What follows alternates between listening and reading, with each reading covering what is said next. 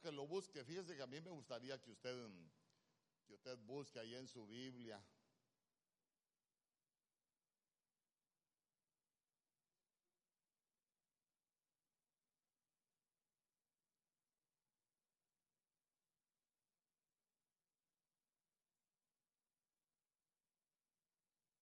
Mire, mire lo que dice la, la escritura. Cántico de ascenso gradual. Diga conmigo cántico de ascenso gradual. De Salomón. Si el Señor no edifica la casa, en vano trabajan los que la edifican. Si el Señor no guarda la ciudad, en vano vela la guardia. Que el Señor añada bendición a su palabra. Yo he enseñado algunas veces acerca de de este salmo, pero como cada día el Señor ahí va abriendo el entendimiento de, uno. Hoy, hoy, con la ayuda del Señor, yo quiero hablarle de, de edificando la casa. Mire, desde un principio le voy a dar o le voy a decir de qué le voy a hablar, porque cada día que, que, uno aprende, hermano, cada día que, mire, cuando yo me preparo para enseñarle a usted, hay muchas cosas que, que, yo tengo que estudiar porque siempre me gusta venir a dar lo mejor acá. Y fíjese que uno va entendiendo hasta el tipo de expresión que tiene la Biblia. Porque hay expresiones, por ejemplo, que, que son interrogativas, hay expresiones que son, que son demostrativas, nos enseñan algo, eh, pero hay expresiones, escuche bien, en la Biblia que se conocen como expresiones condicionales. Una expresión condicional es que nosotros podemos alcanzar algo en Dios, pero que hay una condición. Amén. Y fíjese que esa es una expresión condicional porque el Señor dice, si el Señor no edifica la casa, en vano trabajan los que la edifican.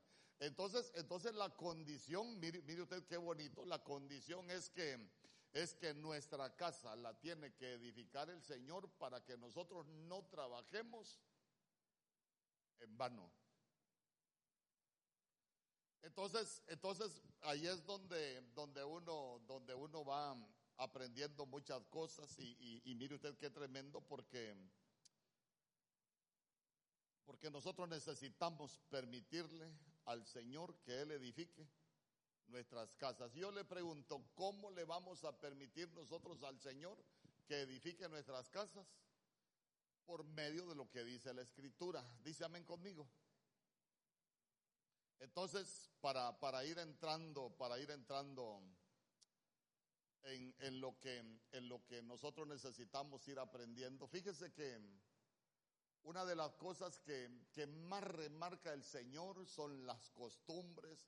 Otra de las cosas que más remarca el Señor para edificar la casa es la, la cultura de, reino que, que, nosotros necesitamos tener en nuestras casas. Pero fíjese que a veces los cristianos hacemos cosas que están totalmente fuera de, de la voluntad de Dios. Entonces quiere decir que muchas veces nosotros no le permitimos al Señor que edifique nuestras casas. Le voy a contar una historia.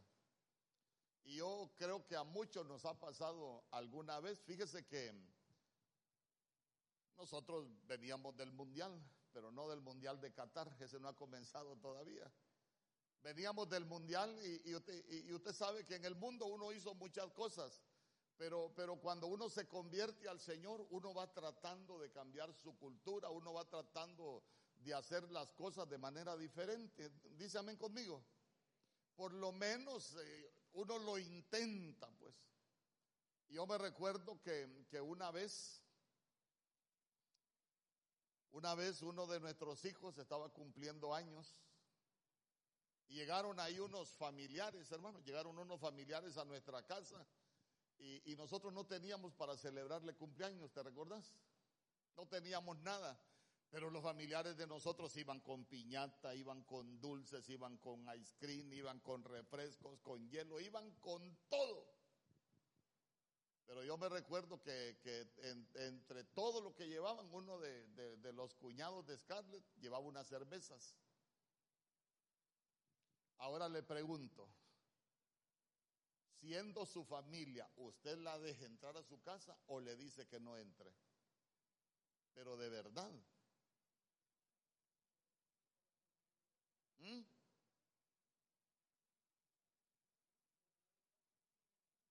Entonces imagínense qué tremendo porque yo, yo dije, bueno, este esclavo de la doña, Pero yo me recuerdo que Scarlett se paró en el portón y le dijo, miren, les agradezco por todo lo que han comprado, por todo lo que traen, pero a beber a mi casa no, porque se la hemos consagrado al Señor. Y no los dejó entrar, hermano.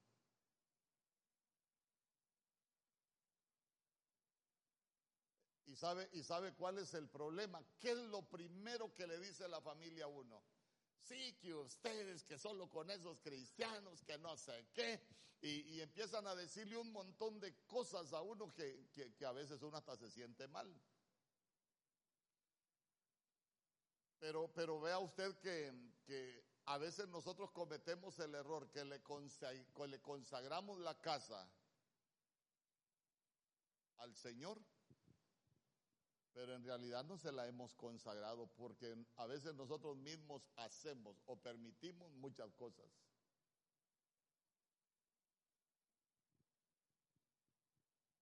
Mire, fíjese que el Señor, por ejemplo, en Jeremías capítulo 10 habla que las costumbres de la tierra son vanidad, las costumbres de la tierra son vanidad. ¿Por qué? Porque el Señor para a nosotros nos empieza a hablar de la costumbre del reino, las costumbres del reino, la cultura del reino, que es con la cual nosotros deberíamos de, aprender a vivir. Y, sabe que cuando, cuando usted lee el libro de Ezequiel capítulo 8 se va a dar cuenta que, que el Señor dice, ya viste a mi pueblo, le dice a Jeremías, que hasta lloran por Tamuz. ¿Y usted sabe quién es Tamuz? de todo lo que hemos hablado de, la Navidad. ¿Usted sabe quién es Tamuz? La fiesta que se celebra en Navidad era la que se celebraba en honor a Tamuz. Y el Señor dice, ya vistes que hasta lloran por Tamuz. Y, sabe qué es lo más tremendo que que el Señor en ese capítulo 8 de Ezequiel dice, hasta me hacen oler sus ramos malolientes, como quien dice, me han consagrado la casa a mí y me la decoran, pero para fiestas del mundo. Yo le he dicho, y perdóneme, yo no, no, no veo, no veo, no reviso su, su Facebook ni reviso sus fotos para, para tener libertad de predicar, pero hay muchos cristianos que con lo que yo le digo, ni Dios había puesto el árbol de Navidad, ni, ni, Burger King, y muchos cristianos ya lo habían puesto el árbol de Navidad.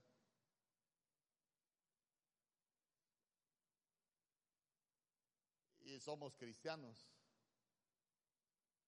Y oiga bien, una fiesta pagana, porque hasta el momento yo no he visto una fiesta que sea del Señor donde se mueve el alcohol, donde se mueve la música y donde se mueve el desenfreno. Aquí no nos hagamos bolas, hermanos. Lo que es de Dios es de Dios y lo que es del mundo es del mundo. Entonces, ¿cómo podemos nosotros unirnos a una celebración que es pagana, que es mundana, que es llena de corrupción y vamos a decir que nos alegra la vida? Si el que nos alegra la vida a nosotros es el Señor. Entonces ya se dio cuenta que muchas veces, muchas veces nosotros estamos edificando la casa como nosotros queremos. Entonces, si usted, la, si usted lo ve espiritualmente, nosotros estamos trabajando en vano porque el Señor no está edificando nuestras casas.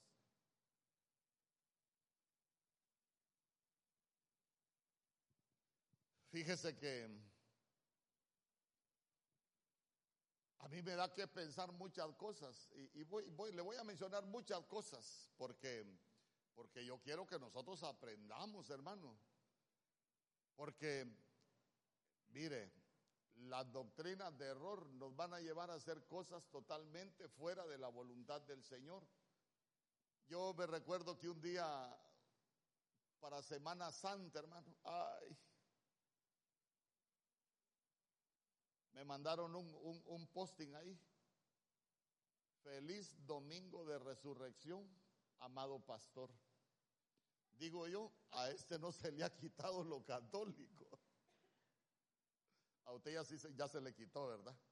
Hermano, ¿y cuántas veces hemos hablado que de la Semana Santa? ¿Cuántas veces hemos dicho que, que nuestro Señor Jesús no es, no es, domingo de resurrección, hermano? Entonces, entonces vea usted que, que de pronto hay cosas que uno no quiere cambiar y sabe que es lo más tremendo. La Biblia dice que el pueblo es llevado cautivo por falta de conocimiento. Entonces, ¿para qué puede pretender Señor, el Señor edificar nuestras casas? Para que nosotros seamos libres. Dice amén conmigo. ¿Sabe qué? Porque cuando nosotros aprendemos a, a, vivir en libertad, nosotros vamos a vivir una vida diferente en Dios. Mire, cuando uno se vuelve libre de las costumbres egipcias, usted se va a dar cuenta que uno se aprende a deleitar en las costumbres del reino. El problema es, hermano, que cuando nosotros todavía no nos hemos podido desligar de las costumbres del mundo, nos van a seguir gustando. Y sabe qué, nos sentimos también afuera como nos sentimos también aquí en la casa del Señor. Y mire, para los tiempos que vienen, nosotros necesitamos estar definidos. Nosotros necesitamos estar definidos porque sabe que los tiempos que vienen, hermano, van a ser tiempos difíciles, son tiempos de mucha confusión, son tiempos de mucho engaño. Todos hemos, nos hemos alarmado muchas veces con, con los moveres espirituales en este tiempo. Entonces, más aún con todo lo que, lo que se está dando, nosotros deberíamos comenzar si no lo hemos hecho aún, a edificar nuestras casas, eh, hermano, pero permitiendo primero que el Señor las edifique. ¿Por qué? Porque si no la edifica el Señor, nosotros vamos a estar trabajando en vano, porque no es como nosotros queremos, es como el Señor dice. Amén. Y, yo le quiero preguntar, ¿quién está edificando su casa en este momento? ¿Usted o está permitiendo que el Señor le edifique su casa? Porque hay algunas cosas que, que nosotros podemos ver en la escritura y quiero que me acompañe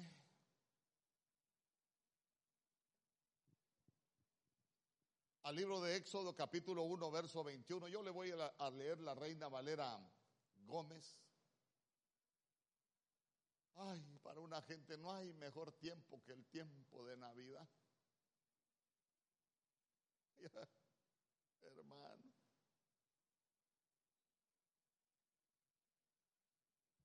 No han aprendido a deleitarse en Dios. ¿Usted ya aprendió a deleitarse en Dios? Sí, mire, yo se lo predico por si alguien nos escucha ahí por casualidad en la red. ¿Ah? Sí.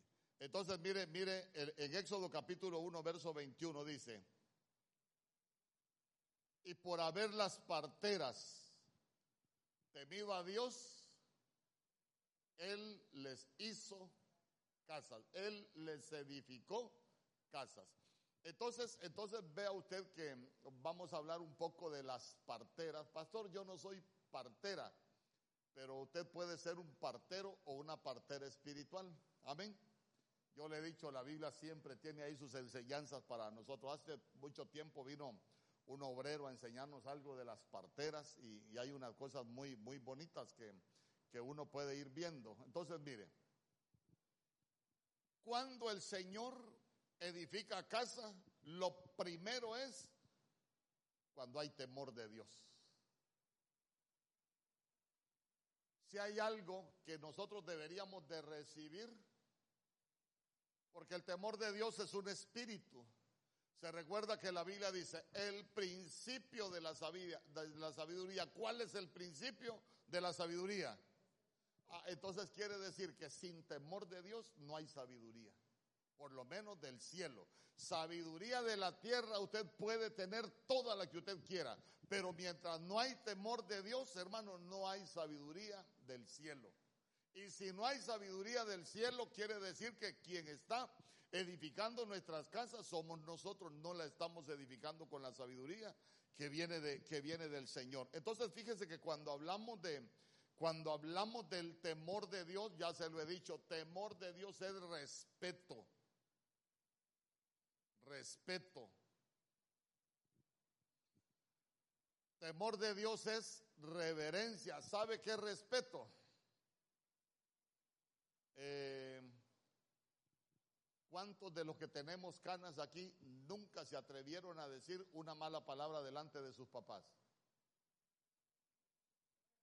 ¿Verdad que, verdad que antes era, era, era, era problema hasta decir una mala palabra delante de los padres? Y, y uno se acostumbró a no decirse malas palabras aunque no lo estuvieran viendo. ¿Por qué? Porque uno aprendió a respetar a sus padres. Entonces, mire, aquí, aquí nos vamos a dar cuenta si el Señor está edificando nuestras casas. Habrá temor en una casa, habrá temor de Dios en una casa cuando el hombre y la mujer pasan peleando. Yo me recuerdo que mi papá me decía, mira, ya te casaste, vos no te casaste para vivir peleando con tu mujer, me decía. Porque digo yo, ¿quién se casa para vivir peleando? Mejor no se case. Mejor contrate un boxeador y se pone a pelear. Pero no ande peleando en su casa con su mujer. Entonces usted se va a dar cuenta que hay cosas, por ejemplo, por ejemplo, si hay temor de Dios, en nosotros, nos diríamos malas palabras en nuestra casa, nos insultaríamos. ¿Ah? Le pregunto. Le pregunto. ¿Nos maltrataríamos nosotros si, hay si tenemos temor de Dios? ¿Y por qué lo hacemos muchas veces? Porque no hay temor. Entonces quiere decir que Dios no está edificando nuestras casas.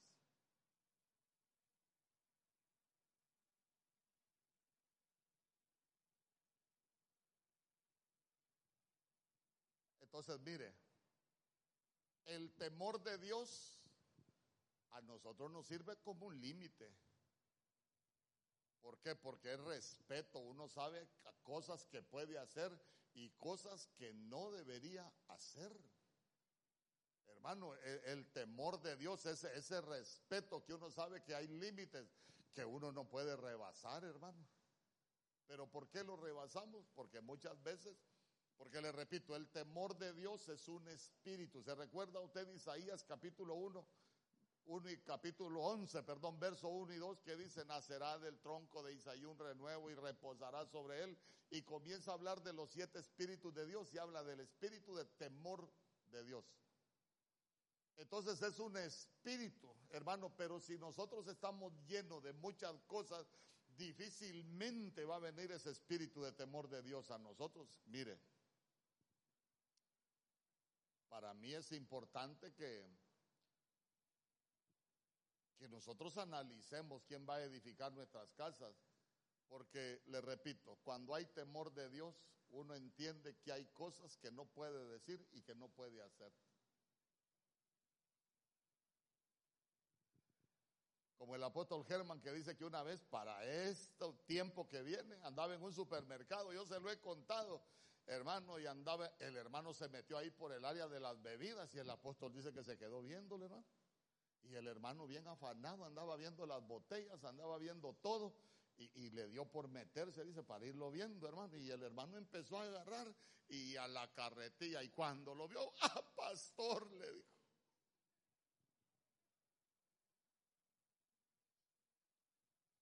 No vaya a pensar mal, pastor, le dijo. Esto es para la pierna, le dijo. Pero le dijo, qué emborrachada se va a pegar esa pierna, le dijo. Usted no emborracha la pierna de cerdo para comérsela. ¿ah? No, pastor, la cerveza me la tomo aparte. Para para acompañar la pierna. Hermano, perdóneme, no hay temor de Dios. ¿Y sabe cuál es el problema? Después le queremos enseñar a los hijos que no hagan lo que nosotros hacemos. Ay, pastor, ore por mi hijo, viera que le gusta beber. ¿No será que usted no se ha despojado todavía del vicio?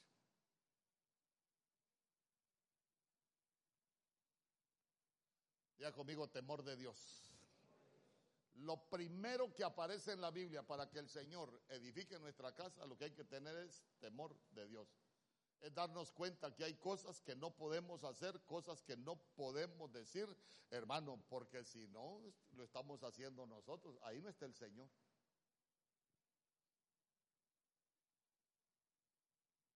¿Y qué hago con el árbol, pastor? Nah, hermano, yo estoy bromeando. Quiero, solo quiero, no quiero que esté tan serio. Entonces, entonces mire, usted se recuerda que, en ese tiempo quien había dado la orden de matar a los niños era Faraón. Amén.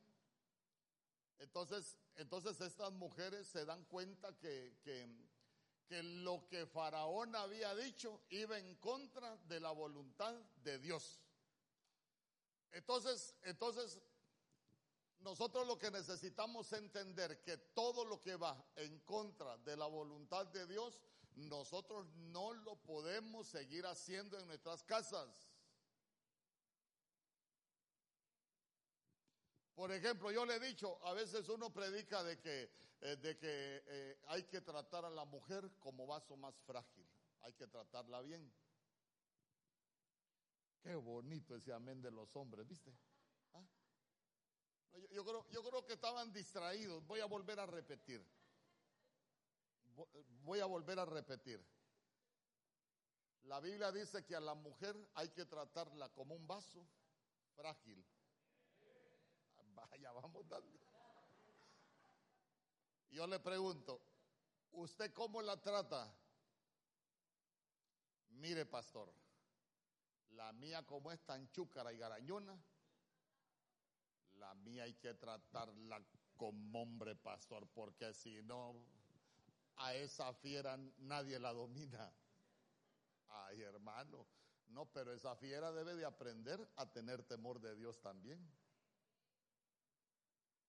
Para que ya no siga siendo la fiera.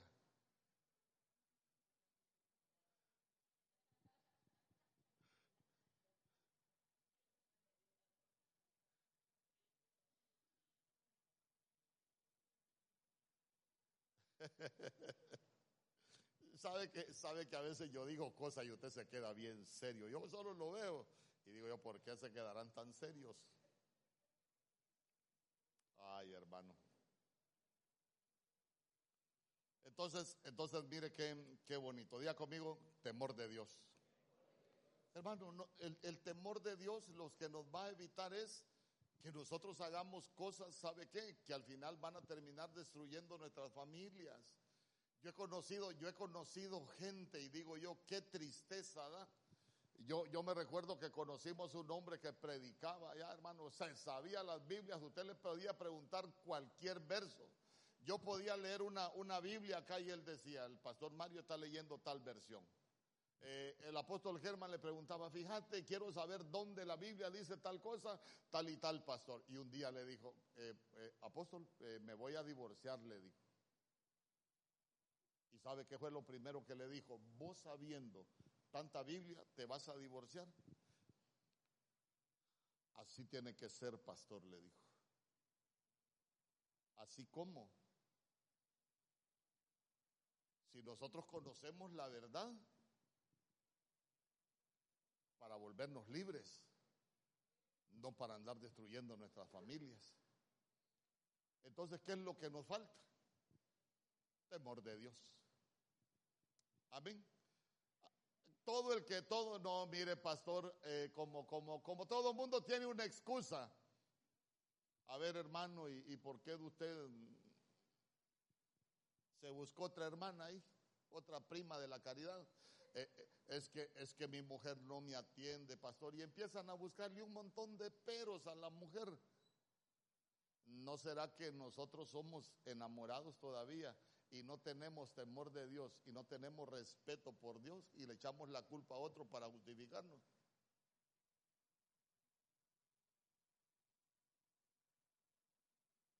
Porque el que tiene temor de Dios aprende a respetar a Dios.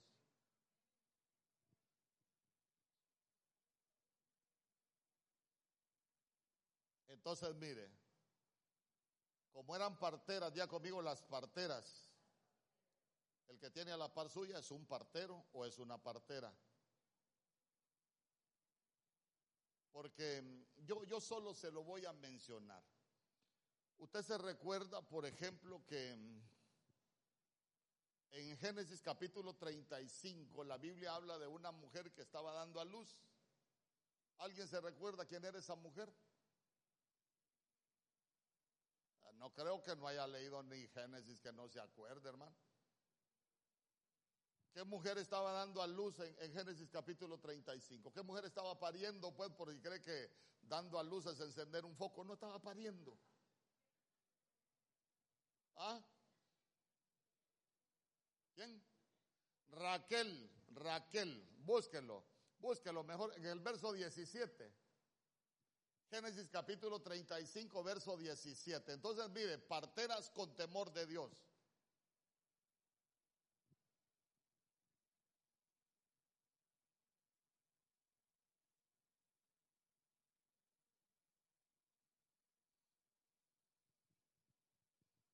Mire lo que dice. Y aconteció como había trabajo en, su parto. Cuando hay trabajo es cuando hay problemas en un parto. Amén. Que le dijo la partera, no temas que también tendrás este hijo. Entonces, ¿qué hizo la partera ahí? La partera la fortaleció. La partera, mire, el que es partero. Voy, voy a hablar de, de, la iglesia como partera. Aquí no voy a hablar de hombre o mujer, voy a hablar de la iglesia como partera. Cuando nosotros somos parteros que tenemos temor de Dios, cuando vamos a abrir la boca es para animarnos, hermano, es para consolarnos, es para fortalecernos. Porque imagínense si, si, una partera, póngase a pensar, una partera sin temor de Dios, ve que había trabajo en el parto. ¿Qué le hubiera dicho a Jacob? Don Jacob, estamos jodidos. Esta vieja se muere porque se muere. Véalo, véalo en la familia, véalo en la familia. Eh, pastor, en, en mi matrimonio ya no hay nada que hacer, pastor. Ya todo está dicho, pastor. Aquí se murió. Pero el que es buen partero, el que es buen partero tiene buenas palabras. Se estaba muriendo la mujer, se estaba muriendo. Yo le pregunto, ¿algunas veces se nos puede estar muriendo la familia? ¿Se nos puede estar muriendo el matrimonio? No, pastor, aquí ya no hay solución. Aquí cada quien por su lado y que mire cómo hace, pastor. Eh, ya para mí esto ya no tiene sentido. Entonces vea usted que, que una partera con temor, hermano, una, solo póngase a pensar si ella vio que estaba complicada la mujer. La situación estaba complicada, véanlo como algo complicado en una familia. Pero cuando hay temor de Dios, hermano, las palabras que se tienen son diferentes.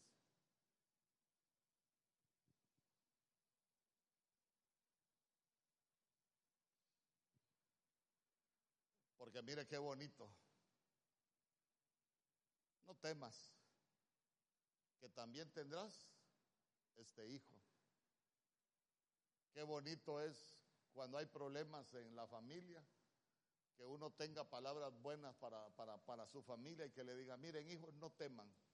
Estamos pasando por una situación difícil, pero lo que menos pensamos nosotros es destruir nuestra familia, nuestro matrimonio, para que ustedes queden sin, o sin su papá o sin su mamá. Esa es una partera con temor de Dios.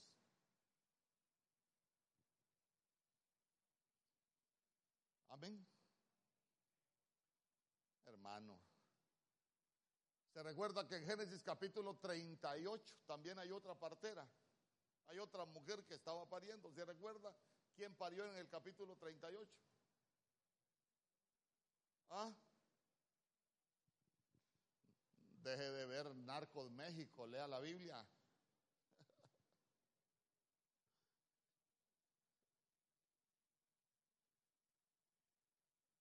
Busque lo mejor, Génesis capítulo 38, verso 28.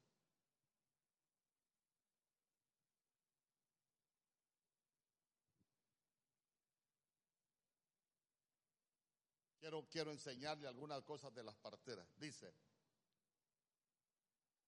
sucedió cuando daba a luz que sacó la mano el uno y la partera tomó y ató a su mano un hilo de grana diciendo, este salió primero.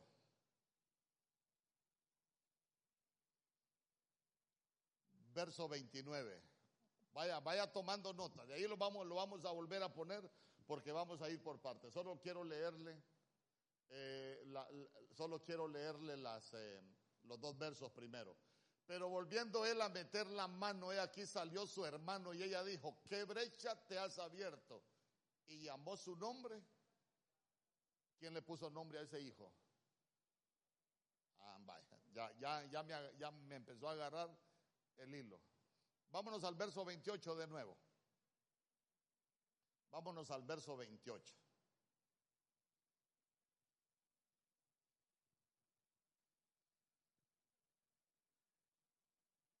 Sucedió que cuando daba a luz, que sacó la mano el uno, y la partera tomó y ató en su mano un hilo de grana. Diga conmigo, un hilo de grana. Por eso es que los católicos a los hijos les ponen una cadenita roja la mano.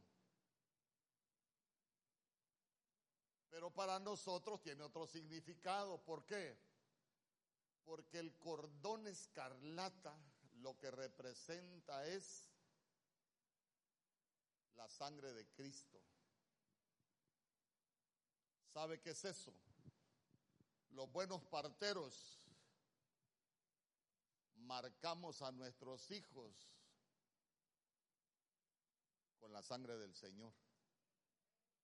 Nosotros no tenemos que andarle poniendo una cadenita, pero no es eso lo que le quiero enseñar. Eh, ¿Por qué? ¿Por qué? ¿Por qué? Porque nosotros tenemos que enseñarle a nuestros hijos desde muy pequeños, hermano, desde muy pequeños. Fíjese que uno, uno se convence que los hijos aprenden. Mario Samuel estaba bien pequeñito, bien pequeñito. Y yo me recuerdo que a veces lo dejábamos en el templo y se quería revolver y le decía a la mamá, ahorita estamos en la casa del Señor, este no es tiempo de hacer berrinche, ya se quedaba quieto. Venía la profecía, Mario Samuel, ahorita va a hablar el Señor, así que por favor, cuidadito, está hablando o se pone a gritar. Hermano, y le estoy hablando, ¿cuántos años tenía? Un bebé, un bebé. Y nosotros así le enseñamos. Y usted dirá, ay, qué bonito Mario Samuel. Sí, pero desde pequeño le enseñamos. Usted enséñele a sus hijos. Es que si no les enseñamos nosotros, les van a aparecer muchos maestros en el mundo. Y sabe qué, así como en las escuelas hoy que les están apareciendo muchos maestros a nuestros hijos, mire, yo conozco cositas así que, me empiezan a decir, eh, hermano, me dan la doctrina completa de la Navidad, pues, ¿y quién te enseñó tanto de la Navidad? Maestra. ¿Quién te enseñó? Hay una, que me, hay una que me dio una explicación de Halloween, pero para ir disfrazada a su centro de estudio. Y le digo yo, ¿y quién te enseñó tanto de Halloween? La maestra. ¿Qué le quiero dejar con esto en su corazón? Que si nosotros no les enseñamos, les van a aparecer maestros en la calle que les van a enseñar otras costumbres. Y no parece, y no parece, pero si el Señor lo dejó escrito es por algo. Instruye al niño en el camino en el que debe de andar y aun cuando fuere viejo no se apartará de él. ¿Usted cree que el Señor, el Señor lo, lo dejó escrito de puro gusto? Alguien que sea didacta, en qué, en qué etapa los niños es más fácil que aprendan dos, tres y hasta cuatro idiomas. ¿Ah? Cuando comienzan a aprender.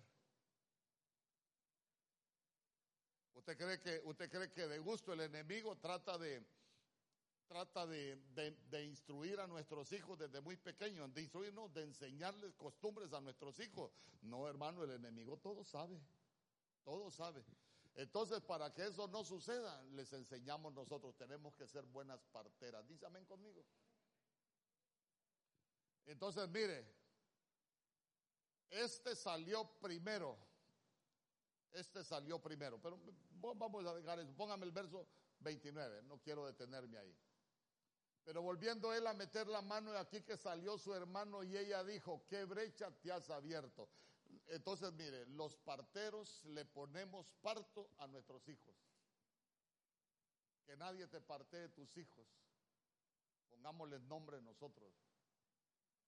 A ver, ¿y qué es poner nombre? ¿Ah? Poner nombre es enseñarles un oficio. Mire, hijo, cuando, cuando usted lo quieran hacer bailar en el kinder, usted no baila porque usted es cristiano. Yo me recuerdo que, cuando vinimos acá, querían hacer bailar a, a Mario Samuel. Y él le dijo a la maestra, yo no bailo, le dijo, porque yo soy cristiano. Hermano. Pero una vez yo le dije a una jovencita, ¿y por qué no, por qué no se mete a la danza? Me da pena, me dijo. Y resulta que para un 15 de septiembre, en la mera plaza ahí de Solidaridad, bailando con Quintín, hermano, reggaetón en chor. Y una, una blusa amarrada aquí que solo los pechos le tapaba. Y ve, digo yo, ahí está la penosa. Pero le daba pena danzar, hermano, pero bailar reggaetón en la calle, casi desnuda, no le da pena. Entonces yo le pregunto, ¿quién le enseñó? Tuvo otro maestro que no fue su partera. Amén. Entonces, mire, mire qué bonito, porque la partera le dijo, ¿qué brecha te has abierto? Estaba compitiendo con su hermano. Vamos a hablar de que, de que había, había que competir para salir, porque de eso se trataba la competencia. Pero, pero mire que la partera le dijo, ¿qué brecha te has abierto? Ya conmigo, ¿qué brecha te has abierto? Eso es que nosotros tenemos que aprender a bendecir a nuestros hijos.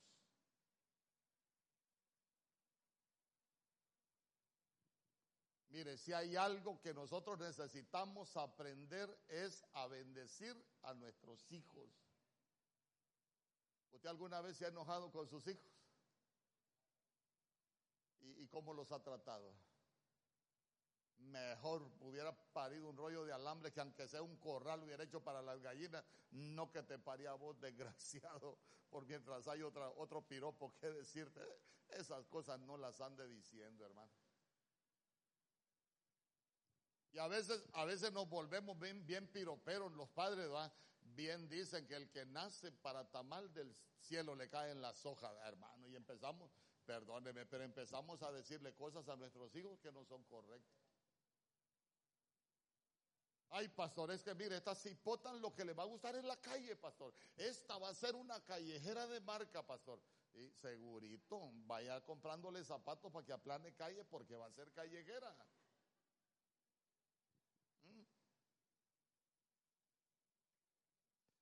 Dígale, ¿qué brecha te has abierto? Profetícele a sus hijos que aunque los tiempos se vuelvan difíciles, ellos se van a abrir brecha, que no va a haber camino cerrado para ellos, que por muy difícil que se ponga la situación, hermano, ellos van a poder abrir brecha, que van a llegar por esa brecha donde ellos quieran llegar, hermano, que nada los va a detener, pero hay que aprender, hay que ser buena partera. Que a veces decimos unas cosas que son terribles, hermano. Pero con el temor de Dios, nosotros aprendemos a hablar bien. Dice amén conmigo. Vaya, sigamos.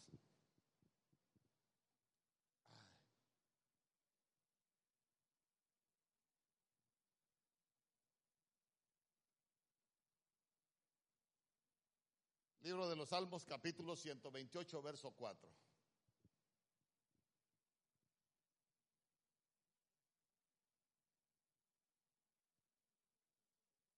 He aquí, así será bendecido el hombre que teme a Jehová.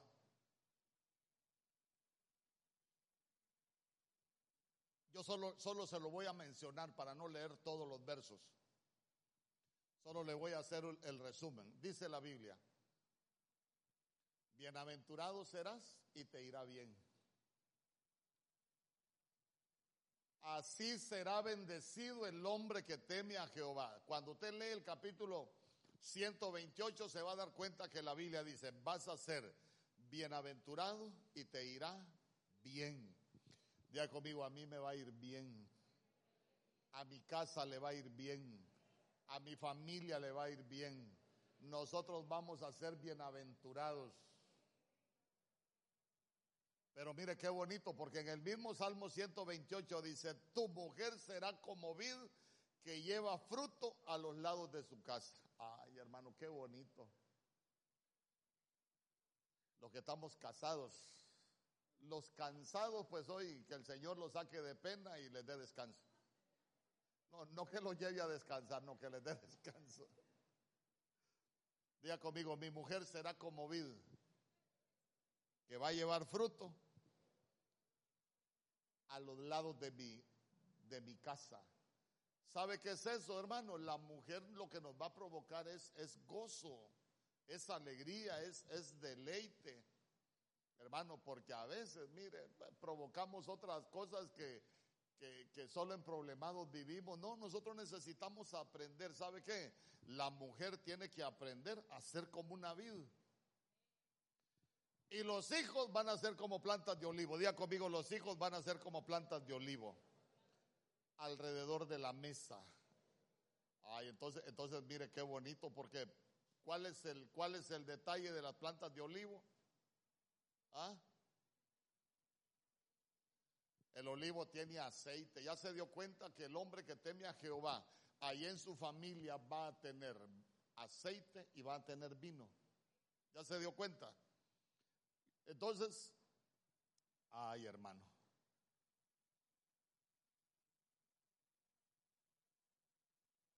Así será bendecido el hombre que teme a Jehová.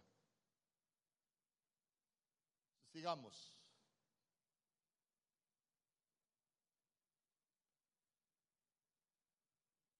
Primera de Samuel capítulo 2, verso 35.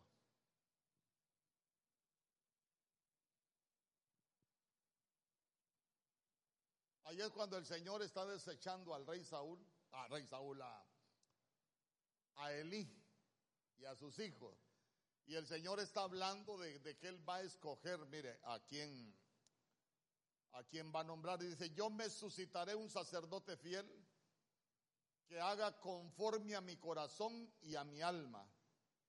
Y yo le edificaré casa firme y andará delante de mí ungido todos los días. Día conmigo, el sacerdote fiel andará ungido delante del Señor todos los días. ¿Y a quién escogió el Señor? ¿A quién el Señor, escogió el Señor para cumplir esa profecía? Escogió a David, amén, escogió a David. ¿Y David, David qué es lo que significa? Amado, diga conmigo amado. Entonces vea usted que a los amados el Señor le va a edificar casa.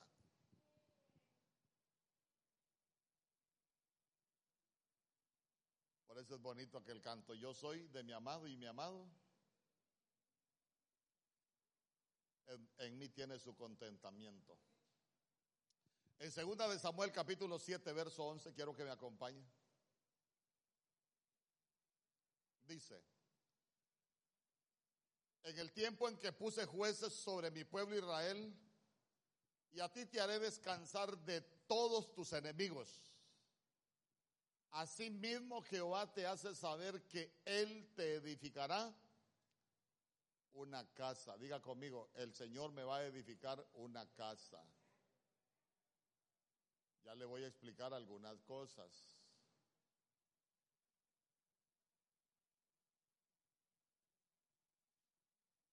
Mire, como estamos hablando cuando el Señor nos edifica casa, ya le dije, hay que ser amado.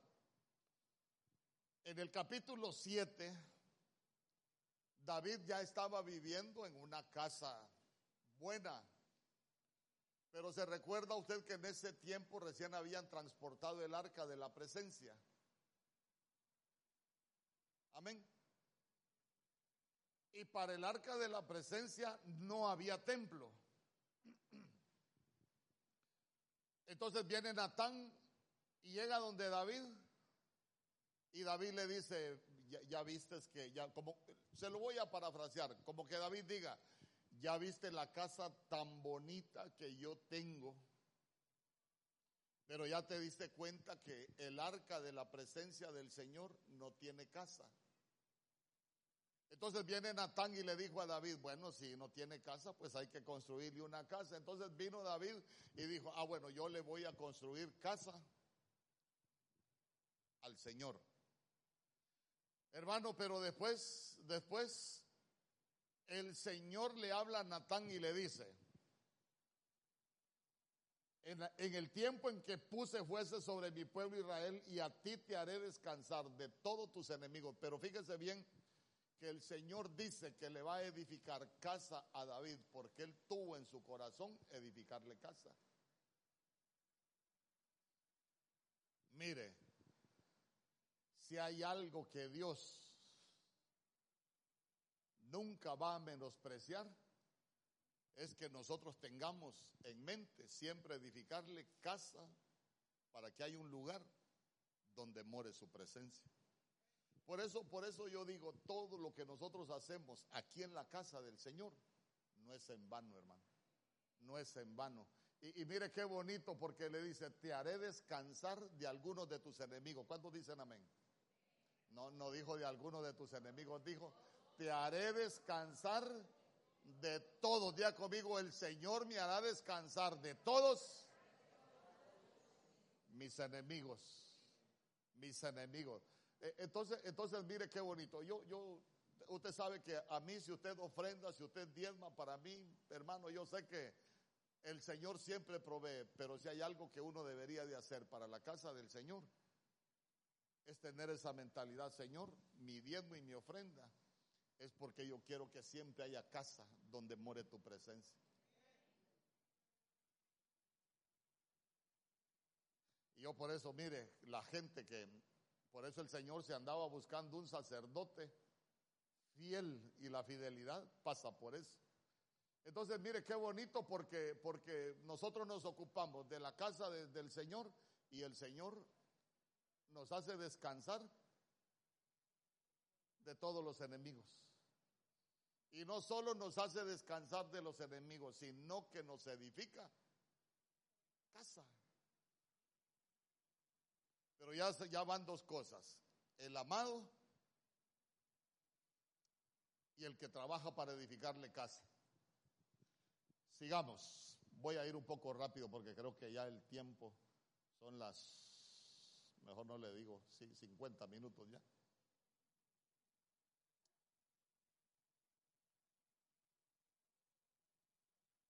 Primera de Samuel capítulo 25, verso 28.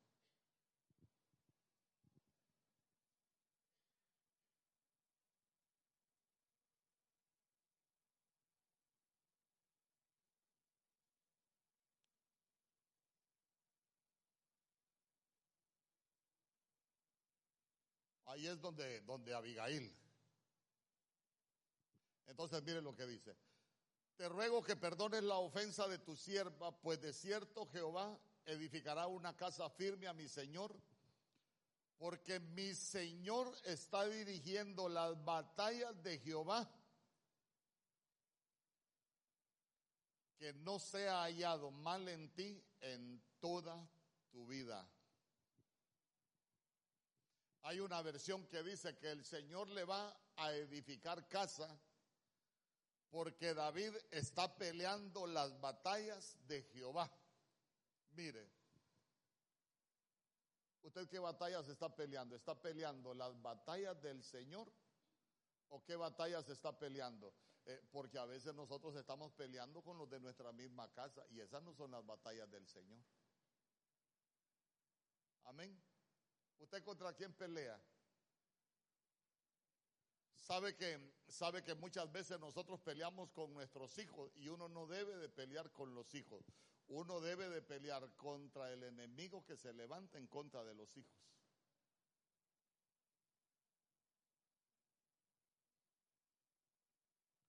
Por ejemplo, a veces nosotros batallamos con familiares que tienen problemas de vicio.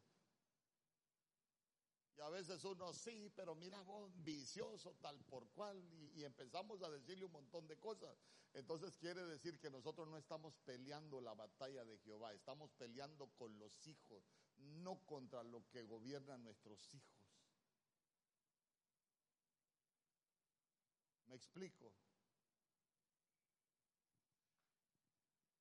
A veces, a veces uno tiene, tiene que aprender a pelear contra el enemigo que se ha levantado, porque los enemigos no son los de nuestra casa. Se lo enseño así porque hoy estamos edificando la familia. Entonces, mire usted que, hermano, que nosotros, nosotros necesitamos aprender a pelear, pero las batallas del Señor contra los enemigos que se han levantado en contra de nuestra casa.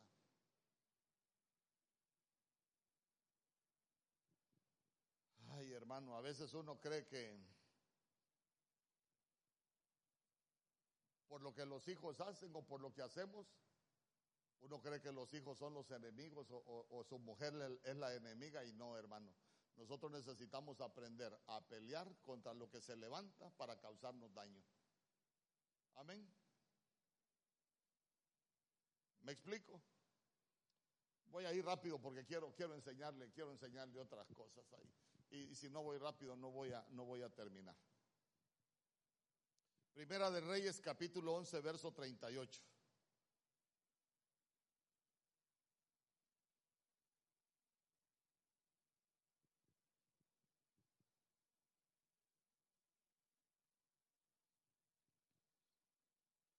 Mire lo que dice. Y si prestares oído a todas las cosas que te mandare, y anduvieres en mis caminos e hicieres lo recto delante de mis ojos, guardando mis estatutos y mis mandamientos como hizo David mi siervo, yo estaré contigo y te edificaré casa firme, como la edifiqué a David y yo te entregaré a Israel. Ahí estamos hablando, eh, ahí está hablando el Señor a, a Salomón. Entonces mire qué bonito porque le está diciendo, si prestares oído a todas las cosas que yo te mandaré y anduvieres en mis caminos. Por eso es que yo le digo, cuando vayas a la casa del Señor, acércate más para oír. Cuando uno viene a la casa del Señor, uno se acerca para oír. Porque a veces, ya conmigo, aquí no hay ninguno. A veces uno está predicando y el hombre está tocando a la mujer. Ahí te habla el pastor. O viceversa, la mujer está tocando al hombre. Ahí te habla el pastor. No, no, no venga a hurgarle las costillas al otro. Que el Señor nos hable a nosotros, a cada uno. ¿Sabe para qué? Para que nosotros aprendamos a escuchar la voz del Señor y para que aprendamos a andar en los caminos del Señor. Por eso es que cuando nosotros venimos a la casa del Señor, yo le digo, aquí no venga a escuchar, hermano, fíjese que le quiero contar, ya se dio cuenta de la hermana Claudia, no me interesa, dígale. Ay, pero es que ya se dio cuenta del hermano Adolfo, hasta se atoran, hermano, hasta se ahogan. Sí, dígale, ya, ni, ni, sé, pero no me quiero dar cuenta de lo... Hermano, a veces tenemos tantas áreas en nuestra vida que cambiar. Yo, yo le quiero preguntar, ¿habrá alguien aquí que no, tiene, que no tiene ningún área que cambiar? ¿Y usted, pastor? Ay, hermano, montón de cosas tengo. Por eso es que, por eso es que mire qué bonito Uno aquí viene a prestar atención a lo que la Biblia dice, no venga a escuchar cosas de nadie. Mejor, mejor dígale, Señor, háblame. Tengo un carácter de perro que ya no quiero vivir con este carácter. Es que, es que, es que no lo digo por usted, sabe que así le decía yo al Señor. Ahí está mi esposa que le diga, yo tenía un carácter que era insoportable.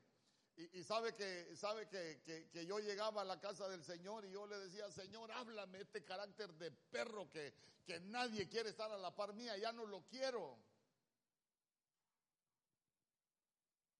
Yo sé que usted no, usted es, usted es pura uva más dulce que un, que un, un confite de los que venden en México, pero de esos que le echan chile que quema, pero, pero confite al fin.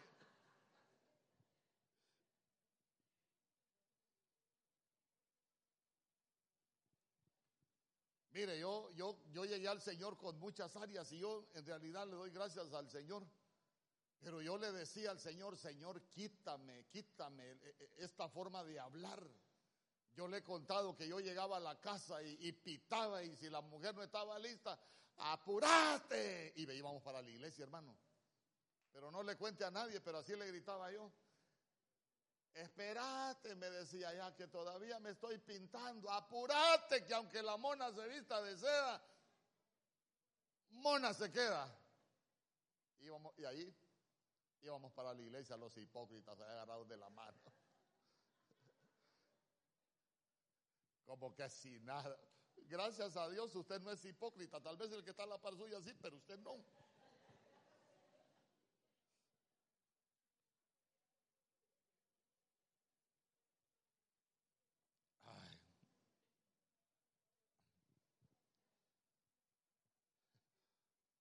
Todos tenemos algo que cambiar, creo yo. Cuando usted venga a un culto familiar y usted ha tenido problemas en su familia o no los quiere tener, dígale, Señor, tengo problemas, háblame para cambiar. Y si no, Señor, háblame para cambiar aquello que no vaya a causar daño a mi familia. Hermano, mire, tanto problema que vivimos de, de, tantas situaciones que se dan, hasta de pandemia, y tener problemas en la casa, digo yo, es el colmo, si nuestras casas deberían de ser nuestro huerto, lugar de paz, lugar de comunión, lugar para podernos disfrutar los días que Dios nos dé. ¿Cuántos dicen amén? Dale una ofrenda de palmas al rey.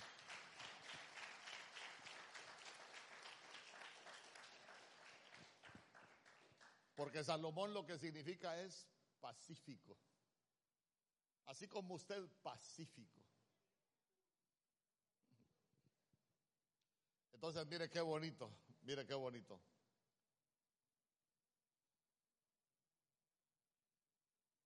¿Usted sabe cuántos nombres tiene, tiene Salomón? Alguien que se acuerde de otro nombre que le dieron a Salomón, váyanse a segunda de Samuel capítulo 12, allá por el verso 24. Gedidías. Gedidías. Gedidías lo que significa es porque lo amó Dios. Y el otro Lemuel. Y Lemuel es que pertenece a Dios. Entonces, mire, con eso voy cerrando, porque, porque qué bonito es que nosotros le digamos, Señor, así como Salomón, que mi casa, en realidad, yo sé que te pertenece a ti, pero que el Señor nos pueda edificar casa. ¿Cuántos anhelan que el Señor le edifique casa?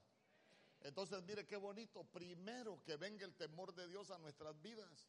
Hermano, cuando hay temor de Dios, hay respeto, hay cosas que nosotros ya nos vamos a hacer.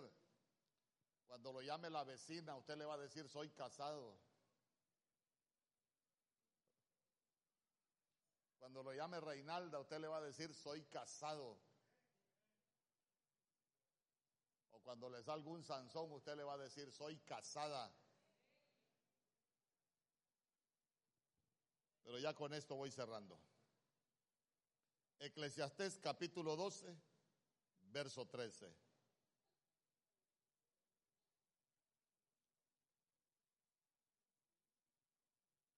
Eclesiastés capítulo 12, verso 13. Porque lo voy a llevar al principio, porque todo comienza con el temor de Dios. Y miren, estamos hablando del hombre que Dios le dio sabiduría. Yo le pregunto, aún con toda la sabiduría que Dios le dio, ¿cometió errores Salomón? Hermano, Salomón fue un salvajísimo cometiendo errores. Mil mujeres tuvo, hermano. Ay, pastor, pues yo me parezco a Salomón. No llevo mil, pero llevo como diez. Bueno, tranquilo, Salomón. Mire, Salomón, Salomón era borracho, era, era o no era borracho. Sí, hermano. Después de que Dios le habló en sueño, le dio sabiduría, lo hizo un hombre muy rico, era vicioso. Por eso entre los consejos que le daba la mamá se recuerda, hijo, no es de los reyes el vino. ¿De quién son los ayos? Mira, Salomón, no des tu vigor a las mujeres. Y empezaba a aconsejarlo la mamá, hermano, porque se había descontrolado. Entonces, entonces voy a andar la vida de Salomón, una vida de, de que él hizo todo lo que él quiso, hermano. Él dijo, yo le di, como por decírselo un buen catracho, le di rienda suelta a mi vida. Hice todo lo que yo quería hacer. Y mire cómo cierra su vida Salomón. La conclusión de todo discurso oído es este. Teme a Dios y guarda sus mandamientos, pues esto es el todo del hombre. Yo quiero que cierre sus ojos. Todo